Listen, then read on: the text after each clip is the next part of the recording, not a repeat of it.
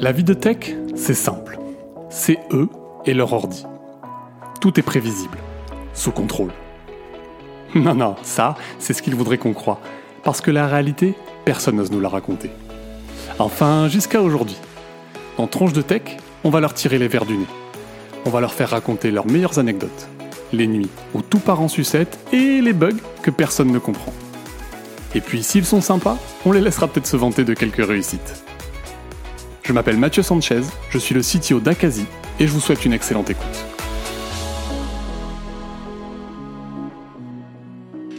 Salut Bruno, comment ça va? Ça va et toi Mathieu? Bah écoute, euh, impeccable.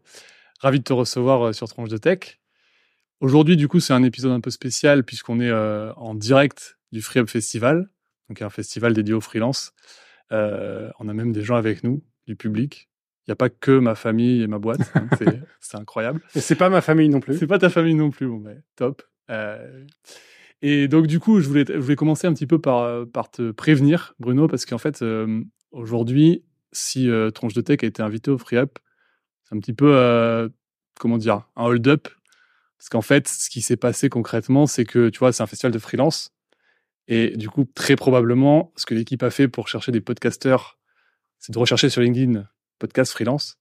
Et en fait, il s'avère que moi, je travaille pour une boîte qui s'appelle Akazi, qui est un expert comptable dédié aux freelance et indépendants. Et donc, dans mon profil, il a marqué Mathieu Sanchez, Akazi, l'expert comptable des freelances, podcast Tronche de Tech. Donc, ils m'ont contacté. Voilà. Donc, euh, si jamais il y a un vigile euh, qui vient nous chercher pour nous sortir, c'est toi, il faudrait que tu cries euh, Je suis freelance. je suis D'accord, ça marche. Ce qui est le cas en plus, je mentirai pas. Je suis, je suis un peu freelance aujourd'hui. Tout à fait. Ok. Bon, ben top. Euh, ben, je te propose de démarrer, Bruno, en commençant par te présenter en trois phrases. En trois phrases. Euh, je suis euh, Bruno Soulez. Je suis euh, un dev DEV pour différents extraordinaires et visionnaires. Euh, et je suis papa de deux filles et beau papa de deux autres filles. Excellent. Et, euh, et, et moi, je te, je te connais depuis longtemps puisque j'écoute ton podcast depuis, Merci. je pense, deux ans, un truc comme ça. Donc, c'est très marrant d'avoir ta voix en face de moi, alors que j'ai l'habitude de la voir dans les oreilles. Euh, donc voilà, bah, très content de t'avoir aujourd'hui. Euh, du coup, j'ai une liste de questions. C'est un peu le principe de Tronche de. Tech, c'est de parler de toi. Euh, et ma première question pour toi, c'est comment toi, t'es arrivé dans la tech? Alors, je suis arrivé dans la tech très très tôt. Je raconte souvent que j'ai eu la chance d'avoir un ordinateur entre les mains, mais vraiment très très tôt. Euh, ça, c'est de la chance, euh, un peu Ok. un pur hasard, hein, c'est une question de- d'environnement social. Euh, ma mère raconte avec fierté que je savais utiliser un ordinateur avant de savoir lire. Euh, donc, j'ai toujours eu ça entre les mains. Euh, et euh, vers euh, 11-12 ans, je crois environ 12 ans, mon frère un jour m'a montré un programme qu'il avait écrit en basique qui rajoutait un côté à une forme géométrique. Donc, ça commençait par un triangle, puis un carré, puis tu vois, ça rajoute un côté, Ouais, ainsi de ok. suite. Euh, donc, à l'époque, c'était sur un des premiers Mac portables. Alors, le terme portable est un petit peu galvaudé, parce qu'il faut imaginer un truc qui fait la taille de trois encyclopédies, qui fait environ euh, 30 kilos, qui n'a pas de batterie, euh, et qui a un écran euh, quasiment de la taille de mon iPhone d'aujourd'hui. Euh, avec beaucoup moins de pixels. Euh, et du coup, ça a été ça, en fait. Il y a une vraie fascination de me dire, ouais, truc de ouf, euh, on a un triangle qui devient un rond. Et du coup, j'ai commencé le basique. Euh, j'ai commencé à bricoler le programme qu'avait écrit mon frère avec ses, ses go-to, les machins, les trucs et tout. Euh, donc, j'ai commencé comme ça très tôt. Et derrière, euh, comment t'es arrivé? Parce que tu fais du web aussi beaucoup aujourd'hui Ouais, en fait, euh, j'ai eu, du coup, on a eu le web aussi. On a eu Internet très très tôt à la maison, parce que c'était en 93 à peu près euh, qu'on a Internet qui est arrivé à la maison. Très vite, du coup, moi, j'ai commencé à regarder sur comment faire des sites web. Donc, j'ai fait mon premier site web. J'étais encore au collège. c'était sur sur Yahoo à l'époque. Et ensuite, j'ai créé la version française d'un site qui s'appelle Darwin Award. Je sais pas si tu connais. Si, c'est si, un- si, ouais, si. euh, c'est un site donc, qui récompense la, la mort la plus bête euh, de, de l'année à chaque fois. T'as un exemple un peu de. Oh, il y en a plein. Euh, Il y a un des rares Français de l'époque qui est un Breton qui avait décidé de se suicider et pour être sûr de pas louper son coup, il s'était imbibé d'essence, il s'était accroché à une pierre de cou, une pierre autour du cou et il avait avalé du poison. Euh, et donc il s'immole par le feu, il se jette du haut d'une falaise euh, pour arriver dans, la mer. Et en fait, le truc c'est que euh, en tombant, le temps de la chute, en étant immolé par le feu, en fait, ça a mis feu à la corde et du coup, ça a coupé la, ça a retiré la pierre qui était accrochée à son cou. Donc, il est tombé dans l'eau, ce qui a éteint le feu. Il s'est retrouvé en fait à dériver pendant des heures et des heures. Et du coup, en fait, il a bu la tasse et donc il a vomi le poison qu'il avait ingéré. Donc, en fait, il n'est pas du tout mort de tout ce qu'il avait prévu. Mais en fait, il a flotté pendant plus de trois heures, je crois, euh, dans, dans l'océan. Il a été récupéré par les gardes-côtes et il est mort. Il est mort d'hypothermie à l'hôpital euh, en arrivant après. Euh, donc ça, c'est un Darwin Award. Donc ça, c'est un Darwin Award. Donc j'avais fait le site français de ce truc-là que je trouvais très drôle et j'avais été contacté par la créatrice du, du, site d'origine pour être intégré à sa galaxie. Donc c'est comme ça que j'ai gagné mes premiers dollars okay. et que j'ai commencé ma carrière de développeur web. Tu as gagné des dollars avant de gagner des euros. Exactement. Mais j'ai gagné des dollars avant que les euros existent. Avant que surtout. c'est surtout ça. Et oui, je suis vieux. je suis vieux. Oh, t'es pas, t'es pas vieux, Bruno. Merci. Euh, ok, euh, bah, beau démarrage. Euh, maintenant, je voulais savoir, donc je, je, j'ai l'impression que tu as codé beaucoup de trucs dans ta carrière. Tu as l'air vraiment passionné. Est-ce qu'il y a un truc un peu what the fuck? Euh, oui, j'avais fait un truc sympa. En fait, donc euh, c'était sur une de mes boîtes précédentes où j'étais CTO, où j'avais des horaires de travail qui étaient assez euh, élastiques, on va dire, où du coup je, codais beaucoup de trucs. Et ma femme à l'époque me reprochait de pas toujours la prévenir en fait quand est-ce que j'arrivais, si j'étais encore au bureau ou s'il fallait l'attendre ou pas. Et du coup, je m'étais codé, codé un petit script qui, en fonction de ma position GPS, à 19h10, je crois quelque chose comme ça, ou 18h40 un truc dans le style, euh, regardez où j'étais et du coup envoyer un message en conséquence, parce que j'oublie à chaque fois de l'envoyer, envoyer un message en disant finalement je suis encore au bureau, m'attendez pas, ou euh, je suis en chemin, ou n'envoyer rien si j'étais déjà arrivé. Quoi. Et ça, c'était pas buggé, euh, c'était, ça marchait nickel. Ouais, non, ça marchait nickel. C'était allé, c'était euh, donc à l'époque c'était sur Mac, c'était avant que euh, Apple passe sur sur iMessage où du coup, en fait, leur application de messagerie, donc tu peux envoyer des SMS depuis ton ordinateur et ça utilisait le protocole Jabber, en fait, donc tu pouvais t'insérer directement dans l'application. Okay. Donc j'avais pu comme ça me faire un petit, un petit script qui, euh, okay. qui se pluguait là-dessus et aujourd'hui, c'est plus possible. Quand, quand, ils sont passés sur iMessage, j'étais content et en même temps pas content parce que du coup, je pouvais plus le faire. tu aurais pu le monétiser peut-être ce truc-là. Ça aurait pu être monétisable, il y avait peut-être un truc à creuser. Mais ma carrière est remplie de trucs cool que j'ai fait, que j'aurais pu monétiser et que j'ai pas monétisé. ah ben, embrayons là-dessus, là. Qu'est-ce que tu aurais pu monétiser que tu pas monétisé? Euh, Non, une histoire assez folle, en fait, c'est que, euh, donc, il faut imaginer, moi, j'étais en école d'ingénieur, j'étais à l'ISEP en 2004. Et en 2004, du coup, je commençais à coder pas mal, je me suis mis au PHP.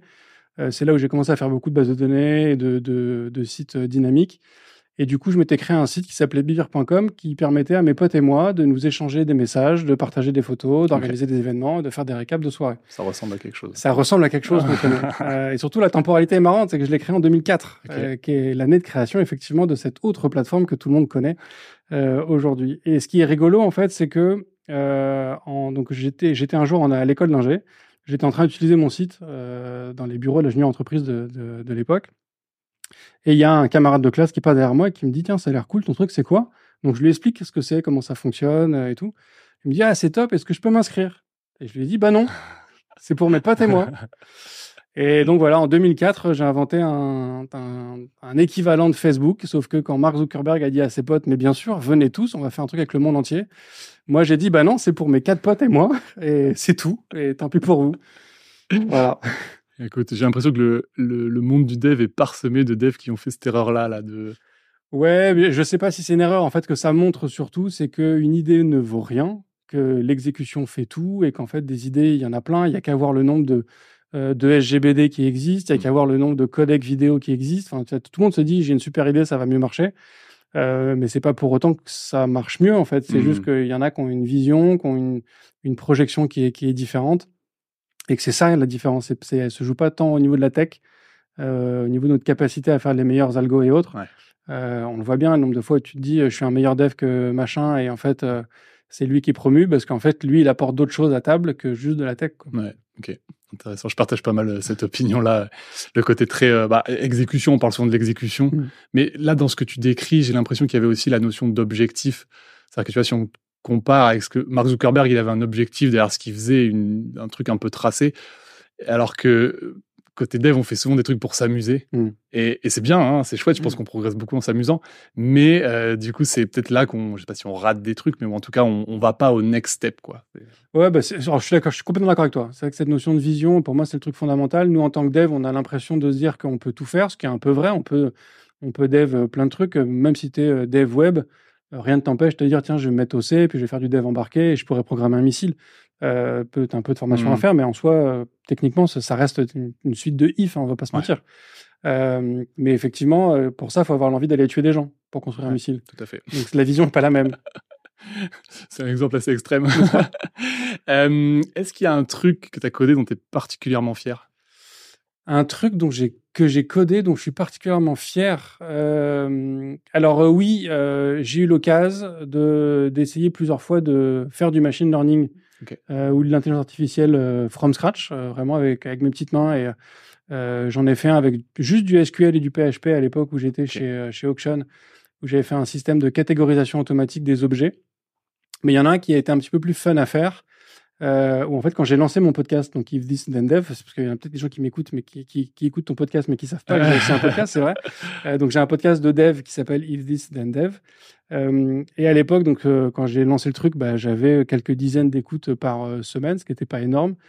Et je me suis dit que le meilleur moyen de contacter des devs, ce serait avec du dev. Et donc pour ça, j'ai créé un mini réseau de neurones qui en fait est parti de mon compte Twitter, qui a analysé tous mes followers, qui a essayé d'identifier dans cela lesquels étaient devs, lesquels étaient francophones et sur quelle techno ils bossaient.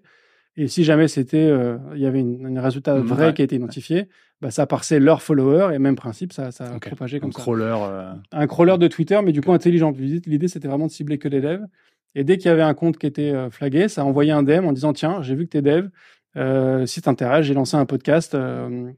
voilà le lien et voilà un épisode qui correspond à la techno sur laquelle tu, tu bosses. Euh, et ça a pas mal marché parce que j'ai eu, tu vois, un- quand tu vois ma courbe d'audience, il y a un vrai, euh, Gap, ouais. il y a un vrai gap. Il y a- Ok. il y, a une progression d'un coup qui est, qui est hyper rapide. Euh, et puis à un moment, ça revient à la normale parce qu'en fait, euh, j'avais fait un, un réseau de neurones donc en apprentissage non supervisé, comme on dit. Je sais pas si tu. Si, tu- si, si, ça parle. Donc en fait, c'est qu'il apprend tout seul Ouais. et il y a aucun moment où je lui dis ça c'est une bonne décision, ça c'est une mauvaise décision. Et en fait, il a commencé. Je crois qu'il y a eu un amalgame qui a été fait entre Saint-Pétersbourg hein, en Russie euh, et je crois une ville en Bretagne, euh, un truc dans, dans ce style-là. Ouais. Et du coup, il a commencé à contacter de plus en plus de devs russes et donc pas du tout francophones.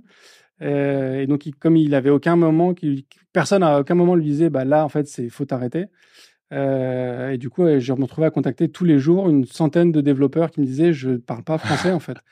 Donc ça m'intéresse, ça a l'air très cool. J'en ai plein qui me disaient, ça a l'air très cool, mais je parle pas français. Euh, donc il avait fait l'effort d'aller traduire mon message dans Google Trad et compagnie. Donc c'est plutôt la démarche sympa. Et par paresse, comme beaucoup de devs, euh, j'ai décidé de tuer mon IA à ce niveau-là. Euh, J'avais créé un monstre, fallait fallait le tuer, tu vois, euh, plutôt que de le recoder ou de refaire un truc. Ouais, parce que qu'est-ce que ça a demandé comme travail de repartir d'un truc, tu vois, parce que tu, repartir de zéro, ça veut dire, si t'as la même seed, en fait, tu repars sur les mêmes devs, tu les recontactes tous, comment t'aurais pu faire pour... euh, bah alors le vrai problème, c'est que euh, encore une fois, enfin, je pense que t'es es dev aussi, tu le sais, Ouais. on est un peu paresseux. Ok, c'était... Euh, C'était juste ça en fait. Il fallait retravailler un truc qui marchait bien jusqu'à un moment et puis tu te dis bah ça marche plus, c'est pas grave, on, Ouais, on bazarde. Mais tu pouvais, ouais, c'était pas juste un bug que tu pouvais corriger, c'était pas... Non, je pense qu'il aurait fallu que je reprenne. euh, en fait, il aurait fallu que je revienne vraiment à la base, que je fasse vraiment un apprentissage supervisé. Depuis, je me suis renseigné quand même sur l'IA, comment faut faire. Euh, et donc, il aurait, il aurait fallu vraiment que je respecte les trois étapes euh, de- d'apprentissage avant de rentrer dans un apprentissage non supervisé Ok. euh, pour avoir quelque chose d'efficace. Et ça, le, le coût était pas justifiait pas l'investissement. Et du coup, tu dis, euh, je l'ai fait from scratch, ça veut dire quoi, là? Ça veut dire vraiment, t'étais pas sur des librairies que t'as aujourd'hui en Python, tout ça? Ah ouais, non, vraiment pas. Je l'avais fait en PHP. Euh, donc c'était une succession de if. euh, et parce qu'en fait, on peut faire de l'IA avec juste des successions de if.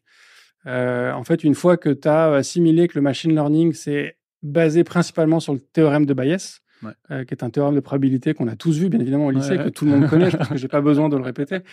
Euh, mais moi, je pourrais pas le refaire de tête. Euh, Ah si, peut-être, mais bon, c'est pas le sujet. Euh, en fait, tu, tu peux déjà du coup appliquer ce genre de régression euh, assez facilement sur un dataset euh, et tu peux essayer du coup de sortir des choses euh, comme ça assez, assez facilement.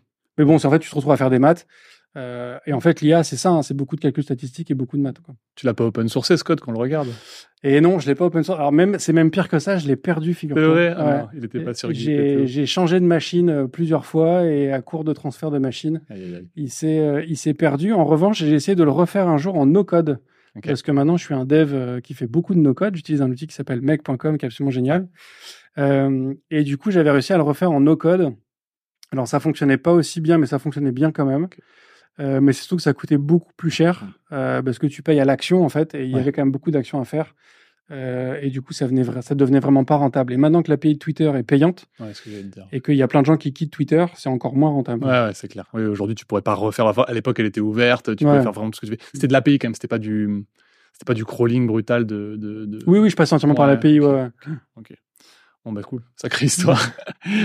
euh, top, Bruno. Je te propose de passer à la question suivante. Euh, c'est quoi du coup le pire souvenir de code de ta carrière? Alors, le pire souvenir de code, euh, ça a été pour moi l'illustration de ce qu'est un code spaghetti.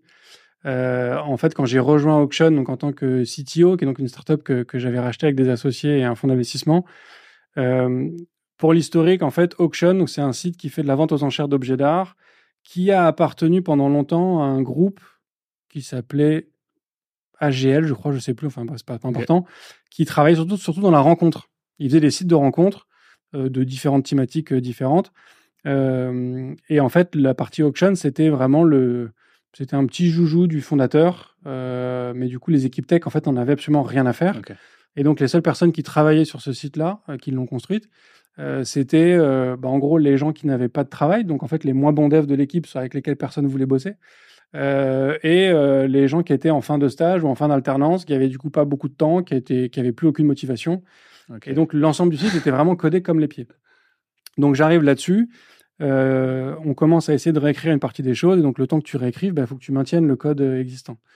Et un jour, on me dit que donc ils avaient décidé de créer un serveur d'envoi d'email eux-mêmes plutôt que de passer par euh, des services qui font ça très bien. Ouais, ouais, c'est clair. Donc, il y avait les- c'était quand tu as dit la date peut-être? C'était en 2013. Ouais, Donc c'était il n'y a pas si longtemps. Ouais, hein. ouais, c'est ça. Tu dois déjà. C'était il y a trucs. 10 ans. Il y avait déjà plein de trucs qui existaient. Il y avait déjà Mailjet, il y avait déjà Mailchimp, il y avait déjà plein de trucs qui existaient. Euh, et euh, l'emailing, en fait, quand tu creuses, c'est euh, un- une galère Ah, technologique, en fait, et te, te lancer là-dedans. Donc, ils avaient des, ils avaient système de, des systèmes de rotation d'IP sur des serveurs de programmation. Enfin, c'était, c'était absolument n'importe quoi. Et donc, un jour, on me dit, il y a un problème sur l'envoi d'emails. Euh, les emails partent pas à tous les abonnés. Donc, je commence à travailler, à essayer de ré- réparer les trucs. C'est une tannée. C'est le bordel, je m'y retrouve pas. Et du coup, en fait, face au problème, je me dis, OK, bah, je vais désactiver euh, l'envoi d'email le temps de, euh, le temps de Corriger, mon problème, quoi. Donc, en prod, je désactive l'envoi d'email. Et là, euh, cinq minutes après, on vient voir, on me dit, Bruno, on a un problème, euh, la page d'accueil est complètement, complètement bousillée, quoi. Donc, je regarde, effectivement, la page d'accueil n'avait plus aucun, aucun format. Enfin, c'était n'importe quoi. Et donc, je cherche, je comprends pas, et je me dis, attends, sait-on jamais? Et je réactive l'envoi d'email. Bah, je te jure, ça a rétabli la page d'accueil. Donc, en fait, il y avait un lien absolument euh, incongru, euh, inconnu, insoupçonné, où en fait, quand tu désactives l'envoi d'email, bah, ça, ça te pétait la page d'accueil du site. La définition du code spaghetti, quoi. Tu tires Je- un truc je- à un endroit. et- Et ce jour-là, on a dit, OK, en fait, on va arrêter de maintenir le truc existant. On va, euh, on va tout réécrire, on va tout refaire. Euh, et du coup, on a tout refait hyper proprement. Et tu savais dans quoi tu te lançais? Parce que tu me dis on a racheté cette boîte, tu sais, il y a toujours une- un système de, enfin, une démarche de due diligence où tu regardes un peu le code et tu dis c'est quoi la tech, enfin bref. Et ce truc-là, tu étais déjà. Alors, on n'avait pas fait de due diligence parce qu'en fait, dans la mécanique qui s'est réellement passée, c'est que moi, j'ai rejoint l'entreprise en tant que, en tant que salarié. Et après, on l'a racheté euh, avec euh, ses associés. Donc, moi, j'étais déjà dans, dans l'entreprise. Donc, à la bo- à l'époque, j'avais été embauché euh, et j'avais pas pu faire de due diligence. Du coup, on m'avait juste dit on te prévient, le code, à mon avis, est pas ouf, ouf. Mais euh, puis en plus, j'étais arrivé dans un endroit où en fait, l'équipe technique était entièrement partie. Donc, euh, non seulement j'avais un code euh, Zéro connaissance. avec, et avec zéro connaissance, donc il n'y avait pas de documentation, comme bien souvent. Euh, personne pour l'expliquer et, et oui, un code, un code monstrueux. Et ça aurait, tu vois, je me pose souvent la question de. J'en ai vu quelques-unes des due diligence et tout, et je me pose la question, ça aurait eu un impact sur le, le rachat, sur le montant, sur quelque chose, à ton avis? Euh, alors oui, la vue le niveau du truc, oui, ça aurait eu un Ouais, impact. hein. Ouais. Parce que tu vois, des fois, j'ai souvent vu quand même des due diligence tech un peu négligés, où euh, les gens ils y vont quand même et tout, c'est pas grave. Et à chaque fois, toi, t'es tech et tu regardes le truc, tu dis mais non, mais j'y vais jamais. Et je sais pas si on a raison, enfin en tout cas, moi je sais pas si j'ai raison ou tort de penser ça. En fait, c'est toujours une question d'investissement. En fait, tu te dis, OK, euh, combien je vais devoir investir pour tout réécrire? Ouais. Bah, C'est surtout ça. Tu, tu vois à quel point c'est pourri, à quel point il faut tout jeter ou pas. Ouais. Euh, et après, tu fais ton calcul. Tu te dis, est-ce que ça vaut le coup euh, ou pas d'aller d'aller se lancer dans cette, dans, dans cette opération? Je pense qu'effectivement, ça aurait changé la donne. Moi, ce qui m'a fait plaisir, c'est que avant de partir d'Auction, du coup, on a commencé à chercher pour revendre Auction. Et du coup, il y a une due diligence qui a été faite. Euh, Il y a eu aucun warning levé sur, euh, sur, la, sur la code base, comme quoi le code était clean. On a eu des audits de sécurité assez pointus qui m'ont fait- qui m'ont permis d'apprendre plein de trucs. Euh, et ma fierté personnelle aussi, c'est que euh, la- l'entreprise du coup qui a fait sa due diligence avait demandé à souscrire à une key person, key person insurance. Donc en fait, c'est une façon de dire que euh, si je pars, euh, c'est la merde, Ouais, ok. et que du coup, il faut, euh, il faut souscrire à une assurance sur le fait que je suis une personne clé Euh, et que, euh, que du coup, voilà, faut assurer le risque que je parte. Ça marche concrètement. T'as pris quoi? Un gros salaire ou c'est quoi? C'est une prime? Ça marche Non, non, non, non, c'est juste non, les gens qui rachètent le Ouais. truc, ils doivent payer eux une assurance en disant du coup, si, S'il part. si jamais il part, On récupère. on euh, récupère de l'argent ah de l'assurance pour pouvoir recruter des gens rapidement euh, qui peuvent aller ah, prendre je le relais. même pas, je et savais même pas que ça existait ce truc-là. C'est quand tu identifies qu'il y a une personne qui est trop critique pour, pour un environnement. C'est ce qu'on appelle aussi le, le bus factor. Tu connais Si, ça, ouais, je connais. Voilà. ouais. C'est le même principe. C'est la version. euh, ok. euh, c'est le. le- la version de Darwin Awards. Voilà, c'est un peu ça. ok, excellent. Ok, eh ben, top. Euh, Est-ce que tu peux me parler d'une passion que tu as euh, à part le code? Alors, à part le code, c'est compliqué. C'est vrai? Ouais. Euh, non, j'aime vraiment, vraiment beaucoup mon métier. Euh, et tu vois, même quand j'étais CTO chez Auction, euh, moi, je continue à coder. J'ai beaucoup codé. J'ai fait beaucoup de code review. Euh, là, même aujourd'hui, euh, où j'ai, enfin, je suis freelance, euh, je fais beaucoup de no-code, mais du coup, pour moi, c'est vraiment devenu du dev. C'est-à-dire que je, je, je code vraiment des applications. Mais avec des outils no-code, je fais quand même encore du code à côté. Je continue à faire du, du Python. Euh, je me mets de manière un peu plus sérieuse aussi aux, aux IA. Euh, c'est vraiment un truc qui m'anime. Vraiment, je, je, je kiffe ça. Quoi. Ok. Tu vois, je- la question que j'ai là-dessus, c'est. euh, donc, moi, je suis passionné de code aussi, mais il y a quand même un moment où j'ai l'impression de. euh, c'est pas si c'est plafonner le mot, tu vois, mais j'ai envie de faire autre chose. J'ai envie de voir un truc différent, tempérament. Mm. Et du coup, euh, est-ce que toi, il n'y a pas un moment où tu as l'impression d'arriver un peu au bout du truc, d'arriver à avoir fait le tour? Alors, ouais, quand tu es sur une techno que tu commences à bien maîtriser, en fait, c'est- pour moi, c'est surtout le cas quand tu es en entreprise euh, ou sur un projet donné, euh, où tu as ton framework, tu as ton environnement de dev. euh, et du coup, quand tu as une nouvelle feature à faire, bah, en fait, euh, tu vois, tu as adopté ton framework à ton travail, tu as, adapté l'ensemble à, ta façon de travailler. Et du coup, bah, tu crées les choses assez facilement. Donc, ça ronronne. Et donc, je pense que c'est de là que peut venir un certain, un certain ennui. Euh, mais dès que tu changes de techno, en fait, tu, bah, tu te retrouves en situation d'apprentissage et en situation d'échec, en fait. C'est ça qui est, qui, est, qui est difficile. Et après, même au-delà de ça, euh, et moi, c'est une des raisons pour lesquelles j'ai créé mon, mon podcast, c'est que on fait comme un métier formidable. Euh, ça, c'est une certitude, mais on fait un métier d'une richesse euh, infinie. Et, et tu vois, moi, j'ai eu beaucoup d'idées d'implémentation de fonctionnalités en PHP, qui était ma techno principale quand j'étais chez, notamment chez Auction euh, en faisant des recherches sur du JavaScript, euh, sur du Godot, euh, qui est un framework de jeux vidéo, sur, euh, sur de l'embarqué, sur de l'ADA, qui est un langage aussi euh, utilisé en embarqué euh, absolument merveilleux, ou même sur du Brainfuck, qui est un langage absolument fucked up. Mais en fait, ça te, ça te, ça t'enrichit, ça te donne des idées, et tu réalises en fait le, bah, qu'en fait, t'as jamais fini, t'as réellement jamais fini d'apprendre. C'est-à-dire que on le sait tous donc, dans nos métiers de dev euh, qu'on a toujours des choses à apprendre, qu'il faut toujours se former et compagnie. Mais je pense qu'on réalise pas à quel point, même sur ta techno principale, tu as toujours, toujours, toujours des choses à apprendre. Je suis assez d'accord avec ça. Après, tu vois, la difficulté que je vois, c'est que. euh, alors, mettons que tu passes, je te prendre un exemple, tu passes d'un langage. euh, Enfin, tu, tu vas vers un langage fonctionnel alors que tu as l'habitude Mhm. de faire un langage orienté objet. Tu vois, là, je vois, euh, moi, il y, a une- il y a une grosse satisfaction intellectuelle, tu découvres vraiment des nouveaux concepts, c'est hyper riche. Mais par exemple, tu vois, euh, passer de, je sais pas, de PHP à Ruby et refaire le même truc dans une autre techno, là, j'ai une grosse frustration de me dire, attends, il y a une techno Mhm. où je suis hyper productif et je vais aller hyper vite, et l'autre, en fait, où je vais refaire la même chose.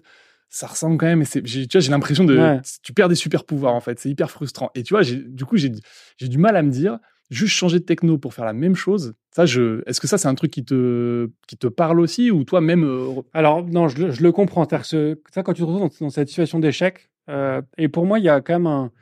euh, et je le dis avec toute la bienveillance du monde, hein, pour moi, il y, a, il y a une question d'ego, en fait. C'est-à-dire ouais, c'est que tu as une satisfaction de te dire aujourd'hui, je sais coder un truc en claquant des doigts, je suis le roi du monde, et puis en fait, on te file une autre techno et vas-y, mon coco, vas-y, claque des doigts. Montre-nous un peu ce que ça donne quand tu claques des doigts. Euh, et c'est difficile, en fait, ce sentiment de se dire, bah, en fait, je ne sais plus rien. Tu avais l'impression de savoir et en fait, je ne sais plus rien. Ce qui est d'autant plus frustrant, c'est que euh, on a l'impression, comme en fait euh, n'importe qui, c'est-à-dire tu demandes à n'importe qui dans la rue, c'est quoi la différence entre du C et du PHP Ils vont dire, bah, c'est du dev en fait. et toi aussi, en fait, tu dis la, tu te dis la même chose, tu dis, bah, en fait, c'est du dev, je devrais savoir faire. Mais non, en fait, c'est des paradigmes qui sont quand même assez différents, Alors, c'est sûr, tu as moins de différence entre du PHP et du JavaScript que entre euh, du PHP et du Haskell euh, ou, ou du Ada, enfin, tu vois, ou même du. J'ai un langage en tête, mais j'arrive pas à trouver le nom. Au Camel, un truc comme ça. Alors, il y a au Camel, mais non, j'en avais un autre en tête, celui qui a servi à utiliser WhatsApp, qui a truc sur du réseau. Ah oui, Erlang. Erlang, exactement. là, qui sont vraiment des paradigmes qui sont, qui sont super différents. mais je trouve que moi, avec l'âge, avec l'âge, j'ai appris en fait à aimer ce, ce moment-là, de me dire, bah en fait, il faut que je je réapprenne des trucs. Euh, je ne sais pas tout, et tant mieux, parce que ça doit être très chiant de tout savoir. Euh, j'ai encore des choses à apprendre, et c'est plutôt une c'est plutôt une bonne nouvelle. Euh, et je pense que ça me vient aussi un petit peu de mon expérience chez Ada. Je sais pas si tu le sais, mais moi je donne des cours. Enfin, je donne des cours. Je suis intervenant à l'ADA Tech School, qui est une école de développeuses, donc une école qui a pour ah, vocation à mettre un peu plus de, de, féminité dans le monde de la tech, qui en manque cruellement. Euh, est une école en fait qui s'adresse du coup principalement à des, à des jeunes femmes qui sont en reconversion. Et je trouve que ce, cet effort à faire, cette, cette force qu'il faut avoir pour se dire, euh, j'avais un boulot qui fonctionnait bien euh, dans le monde de la mode, euh, dans le monde de la santé ou dans je ne sais quoi, la comptabilité. Et du jour au lendemain, je vais aller m'attaquer à un nouveau métier. Hmm. Je, vais, je vais craquer mon porte-monnaie. Je vais prendre une formation qui va durer, euh, qui va durer huit mois avec un apprentissage qui va durer deux ans, euh, où, je, vais gagner une misère pour réapprendre un métier. Ah, putain, il en faut de la force quand même, tu vois, parce que, parce que, tu vois, la rigueur, toi et moi, quand on passe sur un nouveau langage, il y a plein de paradigmes qu'on a, hmm. qu'on, tu vois, qu'on maîtrise assez facilement. Euh, quand tu prends un nouveau framework, tu vois, tu passes d'un Symfony à un Zend très facilement. Euh, là, te dire que euh, bah, c'est des personnes qui étaient comptables ou euh, voire même qui étaient vendeuses dans un magasin de vêtements et on leur dit bah tu sais quoi maintenant je vais t'apprendre ce que c'est qu'une pile, je vais te, je vais t'apprendre le langage, le, le React et compagnie. Je trouve que c'est c'est fou. je trouve qu'elles sont très courageuses de, de faire ça. Et c'est vrai que du coup ça m'a ça m'a inspiré. Et aujourd'hui je trouve que cette cette capacité du coup à se mettre en situation d'échec pour apprendre des choses, moi je trouve que c'est un c'est un beau moment en fait. Mais je, ouais, je, je, te rejoins pas mal sur le truc, mais, mais de nouveau, tu vois, mais y a, en fait, y a, un, quand tu es en situation d'échec, il y a une curiosité, moi, qui prend vraiment le dessus. Mmh j'ai envie de le faire marcher, je suis content, j'apprends un nouveau truc, mais mais il y a des fois, c'est pas assez différent pour que j'ai l'impression que ce que j'apprends me satisfait intellectuellement. Tu vois, c'est plus ça. Et c'est du coup, je suis hyper frustré de me dire, et tu vois, il y a une notion d'ego, c'est sûr, mais il y a aussi une notion de euh, je, je tu sais, le, le, finalement, le code, c'est quand même pour faire quelque chose. Et ce quelque chose qui est important que j'ai envie de réussir à faire, j'arrive plus à le faire. Et je suis frustré parce que je me dis, mais, mais bon, en fait, est-ce que vraiment ça a du sens que je le fasse dans, dans un autre. Faut qu'il y ait une vraie raison pour que je le fasse dans oui, un autre Oui, parce que ça, tu, tu, passes d'une capacité à créer une app en une semaine. À passer trois jours à faire un Hello World. Mais tu te dis, attends, euh, le delta est quand même violent, quoi. Mais en fait, euh, c'est ça aussi. Mais tu sais que cette, euh, cette capacité à se remettre dans cette situation d'échec, c'est le, la composante principale de ce qu'on appelle la plasticité cérébrale. Mmh, c'est un terme qu'on connaît en général, qui est donc notre capacité à apprendre. On dit souvent que les enfants sont plus, ont plus de plasticité cérébrale mmh. que les personnes plus âgées, mais c'est juste que les enfants, ils, sont dans, ils, ont, ils vont à l'école tous les jours, ils apprennent tous les jours, ils apprennent tout le temps. Donc ils sont dans cette, dans cette dynamique-là. Et si tu restes dans une mécanique de dire, en fait, régulièrement, il faut que j'apprenne des choses, bah, en fait, tu n'as aucun problème de continuer à apprendre des choses.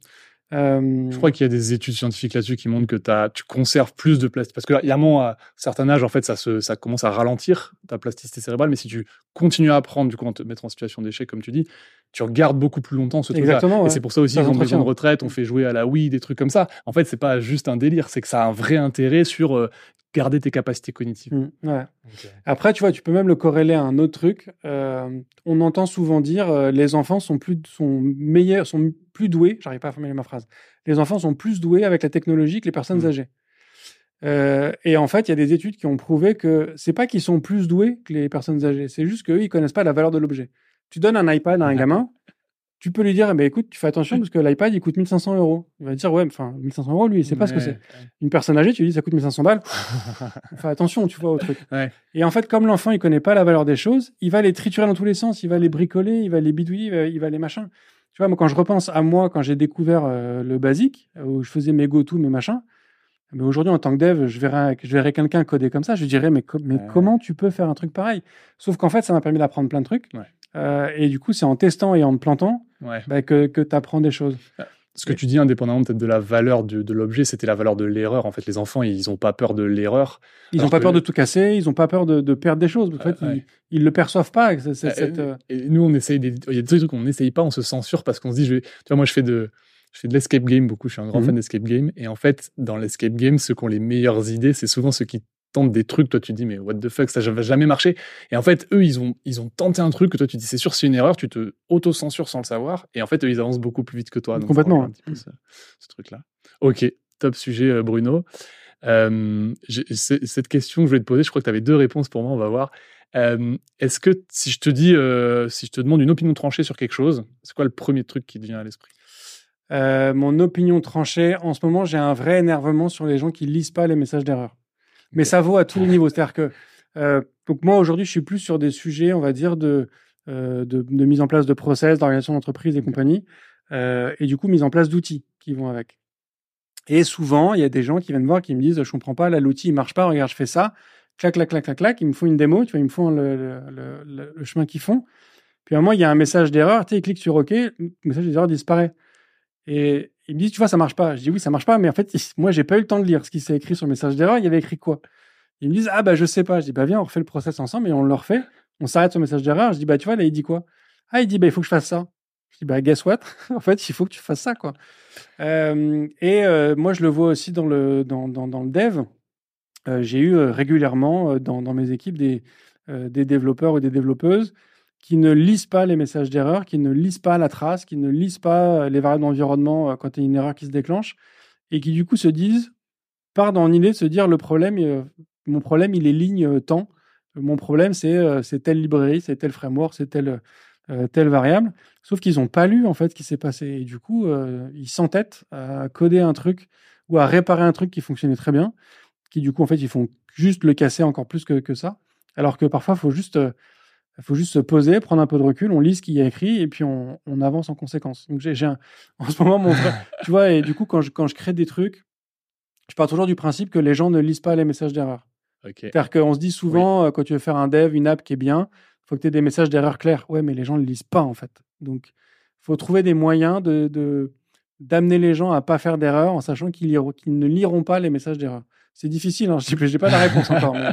non, mais c'est vrai que c'est un, un, grand sujet de vie. C'est-à-dire que tu, bon, après, des fois, tu te fais engueuler parce que tu fais des messages d'erreur incompréhensibles aussi, c'est beaucoup trop technique ou quoi. Ouais, mais euh, ça, à la rigueur, euh, quand j'étais jeune, euh, on avait les messages d'erreur de Windows.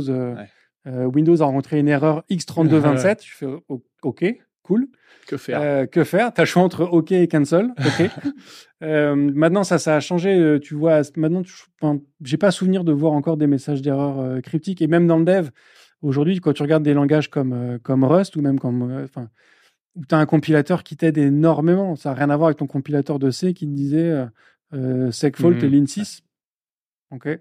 là, maintenant, Rust, tu as, as, des erreurs qui sont quand même vachement détaillé, vachement Est-ce que tu peux remonter Ouais, c'est beaucoup. Je sais pas, Rust, j'en ai jamais fait, mais est-ce que tu as, as, un état de la pile, tu as tout ça? Tu peux tout. Euh, tu, tu, peux tout définir après pour avoir des choses de, de, plus, en, de plus en plus claires. Et comment, je reviens sur le sujet des messages d'erreur, comment tu analyses le fait que les gens, et peut-être en particulier les devs, regardent pas les messages d'erreur, en fait, prennent pas ce rôle? Parce que je veux dire, tu es quand même énervé contre toi-même quand tu n'y arrives pas, là, tu as envie que ça marche, donc euh, à un moment, tu vas respirer, tu vas Pourquoi euh, pourquoi Pourquoi Il y aurait il y a peut-être plusieurs réponses possibles. Et peut-être que le point commun à toutes, ce serait ce qu'on évoquait tout à l'heure sur cette notion d'ego. Okay. Cette impression de mais je sais en fait. Bah oui, je le sais, l'erreur elle est là. Non, mais en fait, tu le sais pas, lit parce que tu fais des trucs bien aussi. Donc euh, l'erreur, elle est pas forcément là où tu penses. Pour moi, tu as aussi cette notion de d'ego. Et après, il y a ce qu'on pourrait aussi appeler la fougue de la jeunesse. C'est-à-dire que tu le vois bien tu le vois moins sur des développeurs seniors, ce truc-là? Bah ouais. Euh, tu vois aussi un exemple flagrant. Euh, moi, à chaque fois que j'ai eu des personnes en alternance ou junior, tu leur dis est-ce que tu peux me faire euh, telle fonctionnalité? Ils vont te recréer des fonctions qui existent de base dans le framework ou dans ton langage. Et tu leur dis mais pourquoi tu as fait ça? Ah bah parce que il, fallait une fonction qui fasse ça. Je dis oui mais elle existe déjà. Enfin, parser une chaîne de caractères, on, on, sait faire depuis longtemps, tu vois. Euh, et c'est cette impression de se lancer, euh, genre on me demande de faire un truc, on me demande de dev un truc, bah je dev. Direct, je dev, je code, je code, je code, je code, je code. Non, non, bah en fait, euh, notre métier, c'est pas de dev, notre métier, c'est de résoudre des problèmes. De trouver des solutions. De trouver des solutions, exactement. et trouver des solutions à des problèmes que parfois les gens n'identifient pas. Donc il faut comprendre le problème, donc il faut poser des questions sur le problème avant de se poser des questions de dev, de, tech euh, et compagnie. Quoi. Et du coup, c'est un, c'est une nécessité, une, capacité à prendre du recul. Et en fait, avec l'âge, euh, bah, tu t'es tellement pris la tête pendant trois jours à essayer de corriger un truc alors qu'il te manquait un point virgule quelque part, euh, ou que tu n'avais pas euh, importé la bonne librairie ou le bon module ou je ne sais quoi, que en fait avec l'expérience tu sais que ok attends, euh, j'ai pas à reperdre quatre jours, euh, j'ai autre chose à faire. Et mais pour moi ouais ça, ça vient avec l'expérience. Euh, et c'est peut-être aussi du coup avec l'expérience que vient cette forme d'humilité, tu vois, si on revient à cette notion mmh. de d'ego c'est carrément, tu t'es pris tellement de, de, claques, tellement de bugs, tellement de problèmes, de, de compilations. Tu sais que c'est toi le problème. Exactement. tu sais que le problème, il est entre le clavier et la chaise. Et tu sais que le problème, il vient de toi. Quoi. Ouais, ok. Euh, juste, je voulais rebondir euh, sur ce que tu disais, parce que tu, as dit un truc important. Enfin, tu parlais des, avant des gens en reconversion, et du coup, je trouvais que des juniors, et de se poser les questions. Et en fait, ce que j'aime bien dans les profils en reconversion, je sais pas si tu me rejoindras là-dessus, c'est que ils ont un background très différent. Mm. Et du coup, je trouve qu'ils ont plus cette capacité à prendre du recul, notamment dans ces situations-là, en fait. Et tu vois, à poser les bonnes questions, à chercher à résoudre le problème avant de jumper dans le dev. Voilà, moi, je l'ai pas mal vu. Et je trouve que c'est une force qu'on sous-estime souvent chez ces profils en reconversion qui sont aujourd'hui euh, peut-être qui ont plus de mal à trouver des, des bons développeurs. Carrément, ouais. Mais ça revient, en fait, euh, c'est peut-être juste parce qu'ils ont déjà de l'expérience. Et qu'en fait, même s'ils n'ont pas eu d'expérience de dev, ils ont déjà eu le cas d'avoir un client casse-pied qui vient te demander un truc qui est impossible. Euh, il faut que tu trouves une solution. Enfin, tu vois, ils ont déjà vécu des choses et du coup, ils ont déjà cette notion de, de, prise de recul. C'est peut-être lié aussi au fait que, euh, on va pas se mentir, une bonne partie des gens aujourd'hui qui choisissent des formations de, dev sont des gens qui ont déjà une appétence technique, euh, technologique qui est quand même assez forte. Tu prends les, dans les écoles d'ingénieurs ou même dans les facs et autres, as la majorité des gens alors, ils sont pas forcément déjà dev, mais tu vois, ils ont un, ils ont un ordinateur entre les mains mmh depuis, euh, depuis un petit moment. Là où les gens qui sont en reconversion, bah, potentiellement, euh, ils n'avaient pas d'ordinateur à la maison avant de commencer la formation. Donc, euh, ils ont eu ce besoin d'apprendre beaucoup plus de choses, ce qui leur donne du coup aussi peut-être plus de, de, de, sagesse, quoi. Ils se sont déjà pris une grosse claque dans la gueule quand même. Ouais, c'est vrai. Et, et sur ce sujet aussi, tu parlais des, du coup les, les seniors qui, ont quand même plus de recul sur ces trucs-là. Moi, je vois quand même des, même en tant que senior, tu vois, je vois des moments où tu, tu es devant ton problème, mais tu n'y arrives pas. Et, euh, et moi, j'ai ce truc de, euh, tu sais, tu vas demander à quelqu'un d'autre de regarder avec toi. Et en fait, la personne qui vient de l'extérieur va pas forcément te trouver la solution, mais des fois, le simple fait d'avoir quelqu'un qui t'observe résoudre ton problème, moi, je sais pas, oh, c'est pas, c'est pas que moi, hein, je sais que mmh. je l'ai vu chez d'autres devs, ça te permet de débloquer, de trouver tout. Des fois, instantanément, la personne, elle est juste venue à côté de toi, elle regarde, et en... alors que ça fait deux heures que tu es dessus. mais hein. parce qu'en fait, ce qui change quand la personne vient, c'est que tu lui expliques. Ouais, c'est ça. Et du coup, il y a un moment, tu dis, tu réalises que tu dis un truc qui a pas de sens. Tu dis, ouais, mais là, tu vois, je fais appel à ma variable. Ah, mais en fait, elle est vide. Bah oui, je suis con, elle est vide. Euh, tu vois, c'est le fait de l'expliquer, de, de, le de, verbaliser, de le verbaliser exactement, euh, qui te qui, qui, qui, fait qui fait ce truc-là. Après, je rebondis sur ce que tu dis sur, euh, tu dis même moi en tant que senior, ce qui est quand même marrant dans notre métier, c'est que toi et moi, on est considérés comme seniors. Alors, je ne sais pas quel âge que tu as, mais je pense qu'on n'est pas très loin. Moi, j'ai une quarantaine d'années. J'ai 37. Euh, donc, on est considéré comme senior. à 40 ans, à 40 ans on, on, devrait avoir une espérance de vie qui devrait avoisiner les 90 ans. Euh, on est déjà considéré comme senior, c'est problématique. Enfin, tu vois, ça fait que 20 ans que je bosse. Euh, j'ai encore plus de 20 ans de cotisation à faire, même plus parce que étant freelance, on sait ce que ça, ce que ça, ce que ça coûte. Euh, et je suis déjà considéré comme senior, c'est problématique. ouais. je suis d'accord. Et du coup, moi, j'ai fait un épisode sur mon podcast où j'ai reçu un vrai senior. Ok, J'ai reçu, j'ai reçu quelqu'un. Attends, il avait quoi? Je crois que ça fait genre, ça fait 57 ans qu'il dev. et qui dev hein, réellement. tu as pu continuer à coder aujourd'hui. Et là, tu fais, OK, là, j'ai un vrai, j'ai vrai, j'ai un dev senior senior. Euh, Mais c'est marrant parce que tu vois, ce truc-là, c'est rigolo parce que c'est effectivement, c'est une, je pense que c'est une question, je suis peut-être pas le seul dev à me la poser, mais en fait, aujourd'hui, la filière euh, où tu deviens très tech, expertise technique, en fait, tu te demandes justement quand tu vas t'approcher de ces âges-là, qu'est-ce que tu vas faire parce qu'en fait, tu as l'impression que c'est pas possible. Tu vois, moi, j'ai quand même cette mmh. impression-là, et c'est peut-être ce que tu disais comme on est senior très tôt, en fait, on se dit, mais ah, je vais devenir quoi? En fait, je vais pas rester 35 euh, ans senior, en fait, c'est pas possible, tu vois. Donc, il y a peut-être un lien avec ce truc-là. Ouais, mais en fait, on, a. Euh, on a un métier qui est quand même très particulier, qui est, difficile à comparer, je pense, à d'autres d'autres professions. Et euh, la seniorité, elle apporte, euh, elle apporte beaucoup de choses. Euh, j'ai plein d'idées qui me viennent, qui me viennent en tête. Il y a plein de sujets. en fait, il y a déjà, quand on parle de pénurie de dev sur le marché, hmm. on dit qu'il y a une pénurie de dev sur le marché depuis, ça va faire 30 ans qu'il y a une pénurie de dev. Quand tu creuses les chiffres, il y a plein de devs juniors au chômage. Il y a plein de devs seniors au chômage. La raison, c'est que les entreprises, elles veulent des devs entre 3 à 5 ans d'expérience. Et pourquoi entre 3 et 5 ans? Parce qu'à partir de 3 ans, tu as une expérience qui est suffisamment correcte pour que tu sois autonome et rapidement efficace et que tu apportes quand même du coup beaucoup de valeur. Et après 5 ans, c'est que tu es trop cher. parce qu'il y a une vraie pénurie de devs sur le marché. Et du coup, après 5 ans, tu deviens très cher. Donc les entreprises ont du mal à payer ce prix-là pour quelqu'un qui va, entre guillemets, juste dev. Euh, et donc, tu vois des juniors qui galèrent à trouver un taf alors qu'ils voient partout qu'il y a une pénurie, il y a une pénurie, mais moi, je trouve pas de taf donc c'est que je suis nul, mmh. donc ça leur fait quand même mal à l'ego. On revient à l'ego. Euh, et les gens plus expérimentés, bah, ils galèrent à trouver parce qu'ils disent Je comprends pas, euh, j'étais payé euh, comme un roi dans ma boîte d'avant et là maintenant je cherche un taf et on me propose que des prix qui sont en dessous. donc en fait, je suis nul. Donc pareil, ça fait de nouveau mal à, mal à l'ego. Mais pourtant, la seniorité, comme on a un métier qui coûte cher, qui est critique et qui est nécessaire à toutes les entreprises, quand tu es senior aujourd'hui, bah, on a besoin que tu fasses plus que juste coder. Parce qu'en fait, on mesure pas la valeur d'un dev aux lignes de code qui pond, parce que ça n'a pas de sens. Euh, c'est à ce que ça t'apporte à la structure. Et du coup, quand tu es dev senior, ben, on a besoin que tu encadres, que tu formes, que tu transmettes ton savoir euh, aux personnes qui sont un peu plus jeunes et qui font encore des erreurs. Et du coup, sur ce sujet du junior, en fait, bon, moi, je vois ce, ce sujet où, tu sais, les, entreprises ont du mal à se dire j'investis dans un junior, parce que c'est un investissement, hein, c'est de la mmh. formation, on a un métier où, comme tu le disais, on se forme en fait toute la vie. Et ce qui est rigolo, c'est que je pense qu'il y a plein de métiers qui sont comme ça. moi, je suis, quand je suis rentré chez Air France, en fait, euh, je faisais pas, enfin, je faisais un peu du code, mais, mais en vrai, tu rentres, t'es junior et, pendant longtemps, on va te former. Mais j'ai l'impression que, bizarrement, comme en dev, on, peut très vite mesurer ce que tu produis, en fait, quand même, tu vois, c'est parce qu'on peut mesurer ce que tu apportes, tu vas mettre des features en prod, etc. Et ben en fait, on a une meilleure idée de quand est-ce que tu es vraiment, entre guillemets, rentable. Et du coup, on se dit, mais non, mais en fait, c'est hyper long. Donc, je vais pas le faire. Alors que je pense que c'est pareil dans plein de domaines mmh. qui sont, euh, qui sont exigeants euh, peut-être techniquement, tu vois, je pense. Et nous, comme on le voit mieux, en fait, on a cette espèce de, de, de réflexe. Moi, j'ai encore discuté avec des CTO qui me disaient non, effectivement, je recrute pas de juniors, c'est trop coûteux, c'est pas possible. J'ai une équipe de, de seniors euh, qui roule. Et en plus, tu as le sujet, comme tu dis, de la transmission. Je sais pas si euh, on n'a pas un problème culturel de.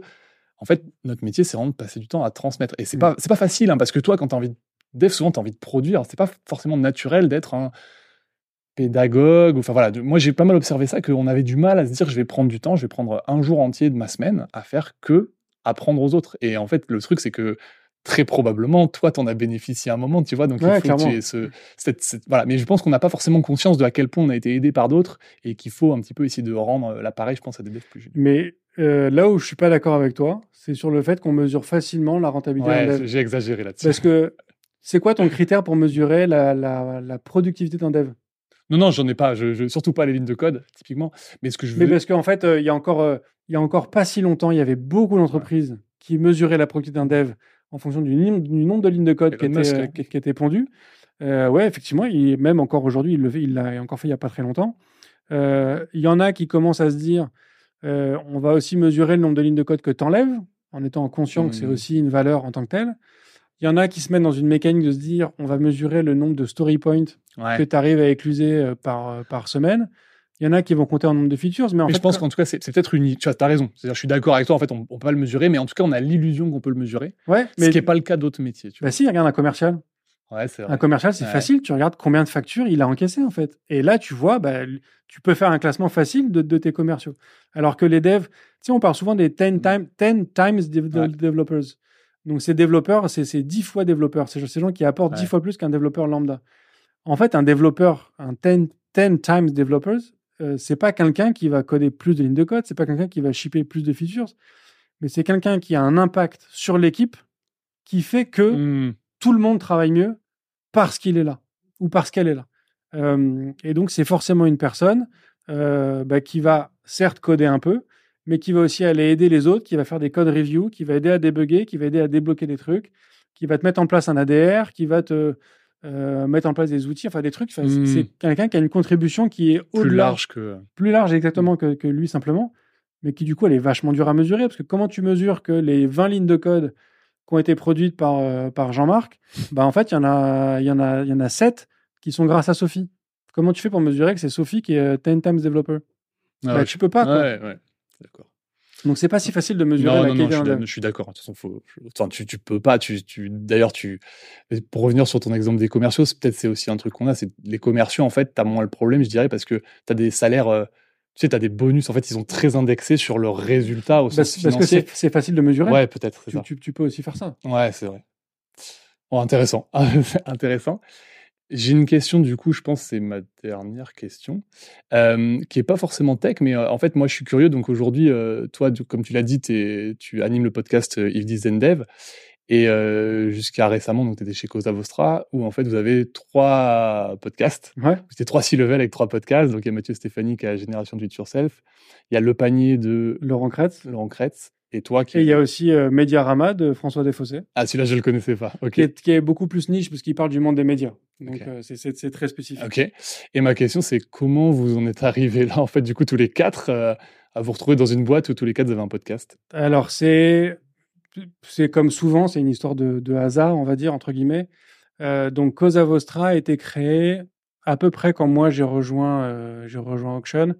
En fait, Laurent Kretz, qui est un des fondateurs de Cosa Vostra, qui est un très bon ami.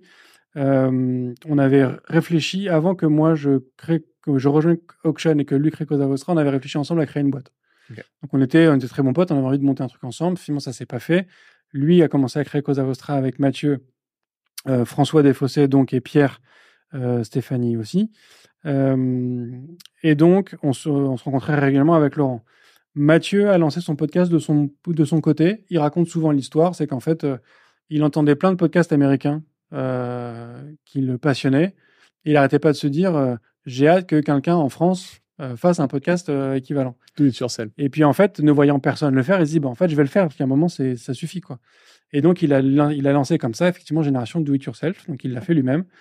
Et donc ça, c'était il y a cinq ans, je crois à peu près, 5-6 ans. ça a très vite bien fonctionné. puis ça a très bien fonctionné. Et le podcast, du coup, c'est un truc qui, qui a été un peu, un peu fondamental chez, chez Cosa Vostra. Euh, et du coup, il y a quatre ans, euh, au, cours d'un dîner, euh, moi, j'évoque à Laurent le fait que j'aimerais bien faire un podcast. Et il me dit, bah écoute, ça tombe bien, chez Cosa Vostra, on crée un, incubateur à podcast, dont j'ai oublié le nom parce qu'il n'existe plus. il me dit, moi, je vais lancer aussi un podcast dans cette initiative-là. Il y en a d'autres qui vont se lancer. Donc, viens, fais-le chez nous. Donc moi, bonheur, enfin tu vois, tu me proposes un studio, du matos, enfin c'était c'était idéal. Donc c'est comme ça que j'ai créé IFTTD. Et c'est comme ça qu'un an après, j'ai rejoint Cosa Vostra. ah, tu avais créé le podcast avant J'avais créé le podcast un an avant. et donc c'est comme ça que moi, du coup j'ai rencontré Mathieu, c'est comme ça que j'ai rencontré toute l'équipe de Cosa Vostra et que le courant est bien passé, que du coup je les ai rejoints un an après. Et donc Laurent, je crois que lui, il a créé son podcast quelques mois je crois que je les aurai un mois ou deux mois. Hein. C'est assez proche euh, par rapport, euh, par rapport euh, à, FTTD. François, lui, il a créé son podcast il y a un an, je crois à peu près, quelque chose comme ça, ou un an et demi, donc il s'appelle Mediarama, qui s'adresse du coup au monde des médias. Et il y a Louis Dumoulin aussi, qui est un autre associé de Cosa Vostra, qui lui a créé son podcast il y a trois mois, qui s'appelle. Alors, j'ai plus le nom exact. Euh, alors, je sais que Louis ne m'entendra pas parce qu'il écoutera pas ce podcast, mais je m'excuse auprès de lui quand même. Euh, qui, je crois que c'est une histoire de goût ou une histoire de bon goût. Ou qu'est-ce que le bon goût C'est sur quoi? Euh, En fait, Louis, chez Cosa Vostra, il s'occupe de toute la branche luxe. Et du coup, il reçoit des créateurs de, de grandes maisons. et donc, c'est des épisodes qui sont assez longs aussi, un peu dans le même format que euh, que, Mathieu, mais pas sur la vie de ces gens-là, mais plus un peu sur leur, la construction de leur, euh, de leur schéma créatif, d'où viennent un peu leurs perceptions ah, euh, de, de, ces éléments-là. et donc, il a reçu, je crois, le, son premier épisode, c'était avec le directeur artistique de la maison Balmain, je crois, quelque chose comme ça. Ça me dit quelque chose, Un grand truc, tu vois. ça me dit quelque chose. donc, c'est un autre type de format. Mais donc, ouais, le podcast, c'est quelque chose euh, qui anime beaucoup Cosa Vostra. C'est dans l'ADN, ouais. C'est dans l'ADN. Mais tu vois, moi, j'ai quitté Cosa Vostra donc en, fin août. Mon podcast est encore une production Cosa Vostra, donc ça reste encore ah un truc. Et Cosa Vostra a créé un label de podcast qui s'appelle Orso Media, dans lequel il y a plein de podcasts qui sont, euh, Je crois que j'ai vu ce qui sont présents. Il n'y a pas que les podcasts de Cosa Vostra, il y en a d'autres aussi. Euh, et du coup, il y a tout un, tout un soutien à cet écosystème en fait euh, chez, chez Cosa Vostra. Parce que ça a apporté énormément à Cosa Vostra. Ouais, donc, euh, j'imagine, ouais, la visibilité, elle est Ouais, folle. euh, clairement. bah, Enfin, le, le podcast de Mathieu, euh, tu- en tout cas, moi, c'est comme ça que j'ai entendu parler de Cosa Vostra. Ouais, base, euh. bah, le podcast de Mathieu, c'est, c'est, je, genre de souvenirs, je crois que c'est le podcast francophone. C'est le plus gros podcast francophone qui n'est pas créé par une émission de radio, par une Ah ouais, maison de d'accord, ouais, radio. d'accord, ok. C'est RTL. entre, entre guillemets indépendant. Ok, Et euh, fun fact, euh, parce que j'ai reçu le CTO de Radio France. Je sais pas si tu sais que mais Radio France est le deuxième producteur de podcast au monde En, en termes de volume, en, en, termes de, volume, d'écoute écoute, euh, Ah ouais et compagnie. Ils ont pris le virage, en fait, c'est ça euh Bah ouais, en fait, toutes leurs émissions de radio sont, euh, sont Ouais. maintenant disponibles en podcast et ils ont beaucoup de contenu qu'ils produisent exclusivement en, en mode podcast. Ah. Ils ont une application de, de podcast qui fonctionne très bien. Euh, donc non, Radio France, c'est un truc, Ouais, ouais. c'est un truc colossal. C'est- difficile d'atteindre ça. Après, Mathieu, il est sur des, oui, c'est un, succès. euh, Ouais. c'est un très beau succès. C'est un, podcast exceptionnel. Top, merci Bruno. Je pense qu'on arrive au bout euh, du temps imparti et des questions que j'avais pour toi. Est-ce que tu as un mot de la fin euh, pour les gens qui t'écouteront? Un mot de la fin. Euh, bah, il y a un sujet qu'on avait évoqué ensemble Ouais. euh, et qu'on n'a pas encore réussi à caser, donc j'en profite. je. Euh, et qui a, qui a un vrai débat. Et du coup, je te, je te pose aussi la question. J'ai fait un extrait sur TikTok il n'y a pas très longtemps, il y a un petit moment maintenant, euh, qui a complètement explosé, où je recevais le tech lead de Deezer, qui expliquait qu'il regrettait recevoir de plus en plus de devs qui ne connaissent pas la différence entre TCP et UDP. Hmm. Alors, je vais pas te demander de me faire la différence entre TCP et UDP, mais est-ce que pour toi, c'est important euh, pour un dev euh, ou une dev Ouais. de connaître euh, la différence entre ces, ces deux choses-là? Alors, euh, enfin, c'est-à-dire qu'en fait, c'est pas un- pour moi, c'est pas un critère de recrutement. Tu vois, je vais pas mettre ça euh, comme critère parce qu'en fait, tu as des différents. Mais en même temps, ça pourrait.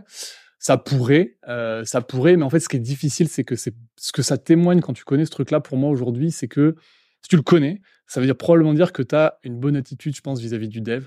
C'est-à-dire qu'en fait, tu es curieux. Parce que le TCP UDP, c'est, enfin, tu vois, dans ta carrière de dev web, on va dire, c'est pas forcément un truc que tu. Moi, je l'ai rencontré, tu vois, par Mm. hasard, ça m'est arrivé. Un truc un peu hasardeux, des, des gars qui voulaient qu'on utilise une API absolument en UDP, tu vois, qu'est-ce que c'est que ce truc? Et, mais par contre, ce que ça veut dire, c'est que les gens ont la curiosité de regarder un truc qui leur a pas forcément été utile à un moment. Voilà, ils sont curieux, ils vont chercher sans un objectif précis et ils vont apprendre. Et du coup, ça, moi, c'est une, disons, c'est un, un symptôme de quelqu'un qui a le bon état d'esprit vis-à-vis du dev. C'est ça le Mhm. truc, tu vois. Euh, Parce qu'en soi, je, au, au quotidien, je, voilà, est-ce que c'est vraiment utile? Tu vois, moi, je vois plein de gens autour de moi qui sont des, trouvés à des bons devs, qui connaissent pas ce truc-là, et ça me dérange pas parce qu'ils ont l'état d'esprit sur le, le- le reste, quoi. Voilà. Ouais, j'entends, je suis, je, suis, je suis aligné. Alors, du coup, je te, je te pique à chaud. Vas-y. Euh, ce serait quoi, du coup, pour toi, le, le- la finesse ou le détail dans le monde du dev? Tu vois, équivalent à TCP, UDP, Ouais, qui est pas un truc qui est nécessaire pour toi dans ton dev au quotidien, ouais. mais tu connais cette nuance, cette subtilité euh, du monde de la tech.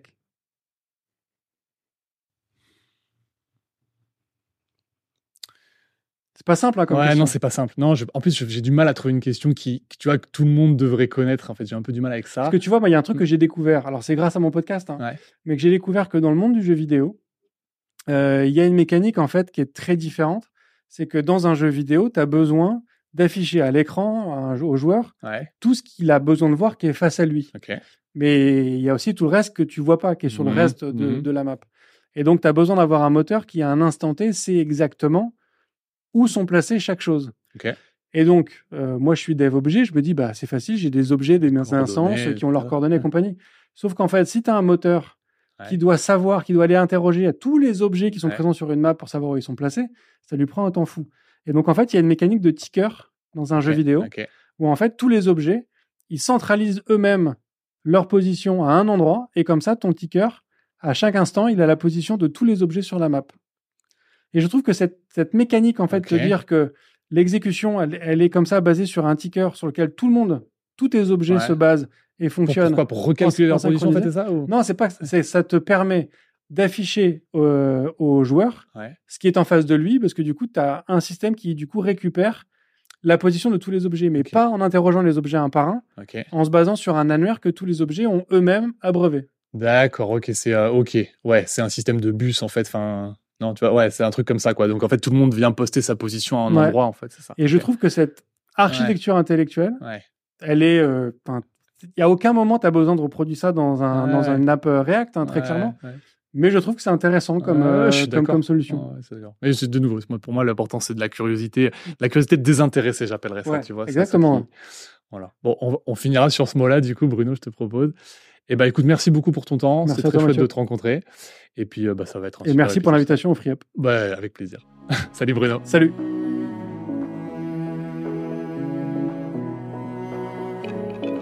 Ça y est, c'est terminé. La tronche de tech du jour nous a livré tous ses secrets. Ou presque. S'ils t'ont plu, n'hésite pas à nous le dire en commentaire, à noter le podcast ou à m'envoyer un message sur LinkedIn. Dernière chose, si tu es freelance ou indépendant ou que tu envisages de te lancer à ton compte, tu auras certainement besoin d'un expert comptable. Dans ce cas-là, viens voir ce qu'on fait chez Akazi sur www.akazi.io. Ça s'écrit A-C-A-S-I.io. Et promis, tu seras super bien accueilli.